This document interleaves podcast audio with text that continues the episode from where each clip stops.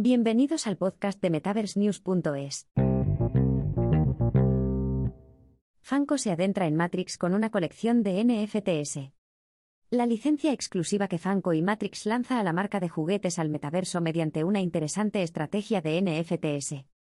El exitoso fabricante de juguetes Funko ha regresado con sus característicos coleccionables con forma de copa. Esta vez, se sumerge en el reino alucinante de Matrix para lanzar un conjunto de NFTs que abarcan toda la realidad. Los fans podrán coleccionar todos sus personajes favoritos de la franquicia cinematográfica, como el siempre distante Morfeo, el despreciable agente Smith y la genial Trinity, que llegarán a las estanterías digitales el 15 de noviembre a las 11 de la mañana.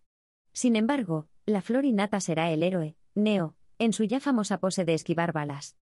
Los fans pueden hacerse con un paquete estándar de 5 NFT por 9 dólares con 99 centavos, o con un paquete premium de 15 por 29, 99 dólares, cada uno de los cuales contiene una misteriosa selección de NFT de 6 rarezas diferentes. Aquellos que descubran un NFT de nivel legendario o grial tendrán la oportunidad de reclamar un exclusivo juguete de vinilo de su NFT.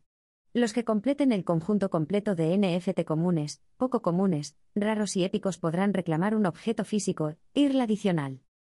El canje de los juguetes físicos tendrá lugar 120 días después de la acuñación inicial, y permanecerá abierto durante 30 días.